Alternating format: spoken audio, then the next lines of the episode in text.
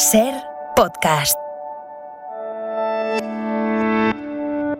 Acontece que no es poco, es un podcast y yo soy la humana que te lo cuenta, Nieves con Costrina.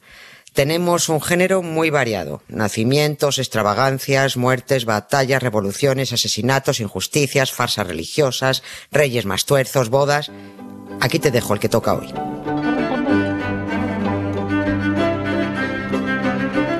Pues ya lo hemos anunciado hace un ratito con Bollero. Nieve, buenas tardes. Hola, ¿qué- Carlas, ¿qué tal? Si hoy tuviéramos que poner alguna banda sonora que conectara con el tema que vas a tratar, pues algo nos pegaría de, de Jim Morrison, ¿no? que es el que ha puesto él, el The End, o de Amy House, o de Janis Joplin, o Jimi Hendrix.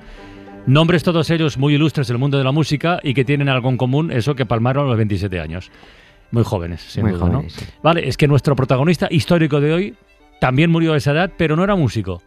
Este era rey. Este era rey. Ah. Y, y también es verdad que él no se lo buscó. No el rey del rock, no, era rey. No, rey, era rey. Era rey, era Borbón. era un habitante de Borgoña. y este es verdad, este no se lo buscó. ¿eh? ¿Quién No. era? Alfonso XII. Alfonso XII. Hoy traemos a Alfonso XII porque a este hombre es que le pasó de todo en estas fechas. A finales de noviembre y primero de diciembre Mm. nacía, se moría, se casaba, eh, lo enterraban, firmaba manifiestos, todo lo hacía en estas fechas, ¿no? Mm. Alfonso XII murió jovencísimo y con todo y con eso demostró que era un Borbón de pura cepa. Le dio tiempo. De los que se echan amante a la primera de cambio. Porque como bien, bien advirtió, esto lo dijo la ex reina Victoria Eugenia a la ya ex reina Sofía, Sí, la profesional. sí, sí, sí. Cuando se casó con Juanito, el, el otro profesional del Birle le dijo, ojo, cuidado querida, que los Borbones llevan la infidelidad en la sangre. ¿no? Bueno, pues Alfonso XII, el moñas enamorado de la Dalia que cuidaba Sevilla, también, También. también, lo era. Otro rodeado de amigas entrañables y eso que se murió con 27 años, a tres días de cumplir los 28. ¿no? Mm. Decía que, que pero ni siquiera tocaba la guitarra como Hendrix, ni, ni, ni cantaba como No consta, no, No consta, no, no. Bueno, pues a este hombre, como decía, le pasó de todo a finales de noviembre. Un 28 Me ha caído algo, el teléfono que está vivo. Sí, sí. Un 28 de noviembre nació, un 29 de noviembre se casó con Doña Virtudes, la segunda, con. Cristina de Austria. Esto ya lo estuvimos contando con detalle el año pasado. Un 25 de noviembre se murió y tal que hoy, 30 de noviembre de 1885, lo estaban enterrando en el monasterio del Escorial. Bueno, y digo mal. ¿Por qué?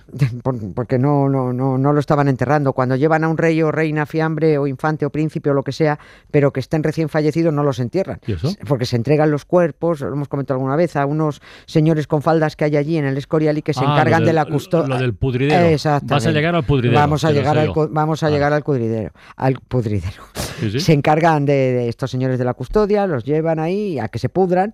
Antes lo hicieron. Eh, antes de pasarlos al Panteón Real propiamente dicho, tienen que hacerlo ahí, ¿no? Y eso es bueno, eso es lo que hicieron con Alfonso XII, tal que hoy, entregarlo a los agustinos para que custodiaran hasta que se quedaran los huesos mondos y lirondos eh, al último rey, que murió reinando.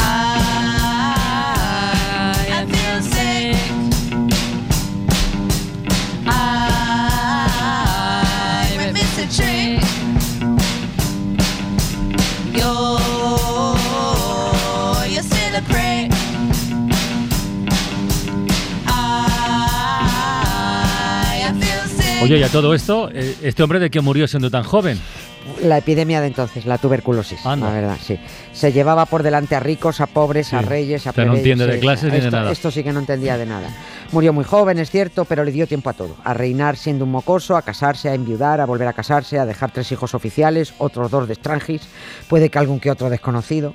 Tuvo tiempo hasta de firmar un real decreto prohibiendo a las mujeres acceder a la universidad. ¿eh? Mira tú qué majo. Así que a mí me da igual que se muriera joven. Mucho tardó, ¿no? Porque durante el reinado de Rencorosa. este... Sí, totalmente. Durante el reinado de este pollino Borbón fue cuando se matricularon y se licenciaron en Barcelona las tres primeras médicas Ah. españolas. Elena Masera, Dolor Saleu. Dolor Saleu Sí, y Martina sí, sí. Castel.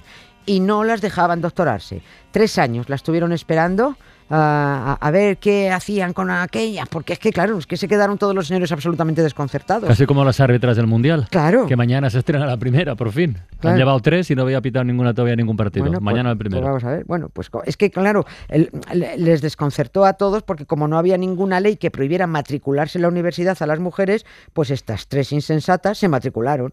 Y no solo eso, es que sacaron Mm. la carrera con excelentes notas. ¿no? ¿A quién Que- se le ocurre? Claro, qué desastre fue aquello, ¿no? Sus compañeros de carrera se doctoraron y a ellas las tuvieron tres años esperando autorización para leer sus tesis, ¿no? Y por fin se doctoraron en 1882, el mismo año que el Consejo Superior de Instrucción Pública informó de que, mediante una real orden, el majete de Alfonso XII ha tenido a bien que las matriculadas hasta ahora se las autorice a doctorarse y al acceso de los distintos grados académicos, suspendiéndose en lo sucesivo Hombre. la admisión de las señoras en la enseñanza superior. Tócate la corona. Así que repito, mucho tardó en morirse Alfonso XII. Oye, y lo- los últimos funerales. Has dicho que fue el último rey que murió reinando. Sí. ¿Y los funerales cómo fueron? Porque no, de momento no hemos conocido otro. Bueno, pues va a ser. yo no sé, como esta gente es tan antigua y no mo- modifican los protocolos, pues lo mismo el siguiente va a ser igual, pero mm, ya me gustaría verlo por un agujerito, para tirarme por el suelo de la risa. Hace 137 años que no enterramos a un rey que haya muerto en el ejercicio Iba, iba a decir de su trabajo, pero no, de lo que sea que haga un rey. Alfonso XII murió en el Palacio del Pardo y fue la inconsolable viuda María Cristina de Austria embarazada del siguiente rey, pero sin saber todavía si lo que venía era niño, niña o gamusino, la que se encargó de lavar el cadáver antes de dejarlo en manos del doctor Camisón. ¿Que se llama así? Sí, se llamaba así, Ah, era el doctor Camisón. ¿Usted que se lo he No, puesto no, no. yo? No sé. Digo, Era- se llamaba así, era el médico de cámara que realizó Ah, el vale. embalsamamiento en el Pardo. ¿no? Un embalsamamiento flojito para que aguantara un par de días de exposición en el Salón de Columnas del Palacio Real de Madrid. ¿no? Porque total, luego el, em- el- el embalsamamiento lo estropean con cal en el pudridero. ¿no? Como toda esta gente de las casas reales son muy, pos- muy de postureos y muy protocolarios, ¿no? Eh, de vestir al rey para que estuviera presentable en la capilla ardiente se ocuparon el conde de Revilla Gijedo y el duque de Bailén ayudados por el marqués de Mancera. Y los, mira, los padres de este marqués se encargaron de amortajar en 1833 al Mastuerzo, a Fernando VII. Parece que quedó como una costumbre familiar. ¿El señor marqués a qué se dedica? A amortajar reyes. Toma. Pues si me hubiera encargado a mí amortajar al Mastuerzo, la lío. Calla. Algo hago. Con su uniforme de gala de capitán general, Alfonso XII permaneció dos días en la capilla ardiente de Palacio para después ser trasladado en tren hasta el Escorial. Y allí, a- al monasterio, llegó el cortejo fúnebre hasta el atrio de la iglesia donde estaban en perfecta formación los alabarderos. Entre ellos fue depositado el féretro y aquí comenzó un protocolo tan estricto como absurdo. My head is reeling. Oh, what a Something hurts my brain. Feel just like screaming. I'm like a demon. I swear I'll go insane. If you knew what I've gone through, you would feel the same way too. I'm going crazy with the blues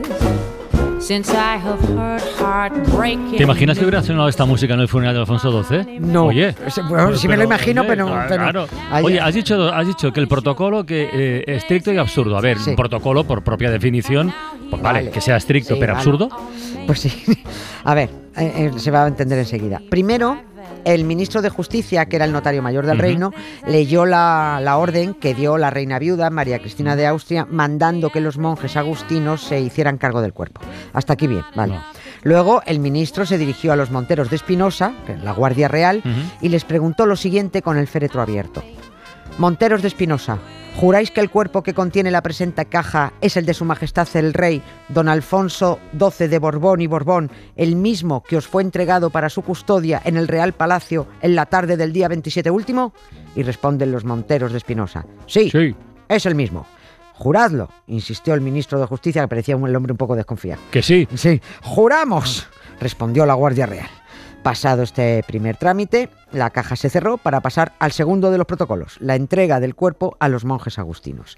Los grandes de España y gentilhombres descendieron por las escaleras esas que conducen al Panteón Ujú. Real, que son muy empinadas además, y otra vez allí volvió a abrirse el féretro para dejar otra vez al descubierto la cara del rey Alfonso XII. Y allá va la siguiente escena con el féretro en medio de la cripta, rodeado de los sarcófagos esos que guardan a las dos dinastías sí, sí. desde Carlos I hasta entonces. Imaginemos, el féretro en medio de la cripta, las más altas autoridades rodeándolo, el ambiente de lo más solemne. Y en ese momento el montero mayor se dirigió al rey, muerto, no lo olvidemos, ¿eh? y le llamó, Señor, Señor. Evidentemente el rey no respondió. Coño, pues si le voy a responder. Ya, pero, o sea, ahí es donde está lo absurdo de la situación, quiero decir, o del protocolo. Esta gente está muy Llamar a un rey verdad. muerto. Sí, sí. A las casas Claro, una reales. cosa simbólica, Sí, hombre. claro, pero es que le- le- les quitan los protocolos y las parafernalias y se quedan en nada. Por eso mantienen estas chorradas, ¿no? Pero bueno, todavía falta. Después de llamar dos veces a Alfonso XII, eso Ah, de señor. no- no ha terminado. Ah, no, no, Ah, que va, vale, no, no. Se acercó entonces el jefe de alabarderos, inclinó la cabeza sobre el féretro e insistió por tres veces: Señor, señor, señor. Que no. Como el rey seguía sin decir ni mu, pues el jefe de alabarderos dijo en voz alta, pues que su majestad no responde, verdaderamente está muerto. Todo esto está eh, perfectamente recogido, Sí, ¿eh? Sí, sí, sí. Cuando quedó perfectamente claro que el rey no tenía nada que decir, el jefe de alabarderos rompió en dos pedazos el bastón de mando real y los arrojó a los pies de la mesa. El cuerpo quedó en manos de los monjes, que lo trasladaron al pudridero a la espera de que el monarca se redujera a reales huesos para poder ubicarlo bien colocadito y definitivamente en su féretro de mármol de la cripta real. Después de tanta chorradica, que no sé si habrá sido modificada porque es que no se ha vuelto a morir No. un rey, pues cabría esperar que alguien hubiera gritado aquello de el rey ha muerto, viva el rey. Pero es que no, porque aquí no es costumbre y además no había rey. Alf- Alfonso XIII en aquel momento no pasaba de feto. ¿Estás ahí? ¿Estás ahí? ¿Estás ahí? Estaba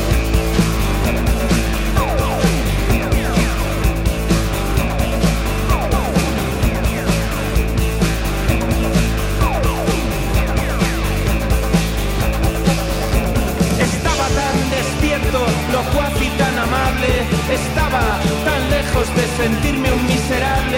Los ojos. A ver, Nieves, es que me has dejado un poco así. Eh, esta costumbre de, gritarle al rey, al rey muerto. No, a ver si respondía, yo solo quiero saber. Hace mucho, ¿Hacía mucho tiempo que, que se hacía? o- Modas en Borbonia. Pero, pero ya venía de atrás, o sea, No. no, era la primera vez esta. No, esto se lo traen los Borbones, porque ellos ya desde que vino Felipe V se seguían las, las, maneras francesas y tal, ¿no? Se trajeron los modos y las maneras de Francia y cada vez que se moría un rey, pues le pegaban unas cuantas voces, ¿no? Y, y sigue siendo así. Lo que Pasa que el- ahora no, hace tiempo que no. Claro, eh, el, pero se ha- se- el- este protocolo eh, se ha llevado a cabo. Lo que pasa es que nunca nos van a reconocer si se ha seguido ese estricto protocolo cuando se entregaron los restos de Juan de Borbón Ah. y de la madre del rey. Ah, Porque te recuerdo Sí, que sí, los van, les van a dar un enterramiento como si fueran reyes cuando no les corresponde, sí, sí. pero los restos se entregaron exactamente igual, ¿no? Pero bueno, yo creo que mm, se habrá hecho con ligeras variaciones, ¿no? Y desde, desde el principio se hizo así. La muerte de Carlos III también está descrita, por ejemplo, con pelos y señales, ¿no? En su caso fue el secretario de Gracia y Justicia, el conde de Florida Blanca, el que le pegó los tres gritos al rey en su cama del Palacio Real. Señor, No, no- señor, no señor. en el féretro, No, en la cama. en la cama, directa. Señor. Como el rey no, no contestó, el ministro acercó a su cara, a su, su propia cara, hasta casi rozar la nariz del supuesto difunto y repitió las tres, eh, las tres voces. Otra vez, señor, señor, señor. Como Carlos III tampoco reaccionó a esta segunda tanda de llamadas, acercó un espejito a su boca para comprobar que el aliento no lo empañaba. Y no lo empañó. Solo entonces Florida Blanca redactó el certificado de defunción que cosió al testamento en estos términos. Cadáver de muerte natural sin señal alguna de viviente. Bueno, es claro. Sí. Y aquí sí. Aquí sí se gritó eso de el rey ha muerto. Pues el rey viva. Doble guardia a los príncipes nuevos soberanos. O sea, al pavo del Carlos IV y a la intrigante María Luisa. Una ruina.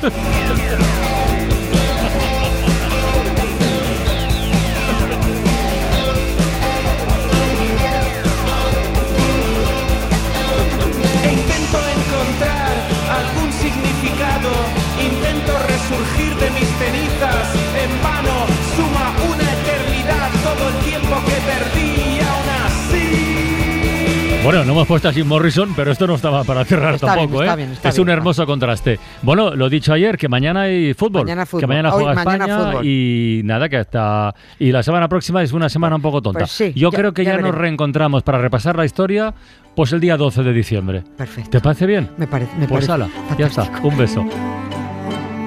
Para no perderte ningún episodio, síguenos en la aplicación o la web de la SER, Podium Podcast o tu plataforma de audio favorita.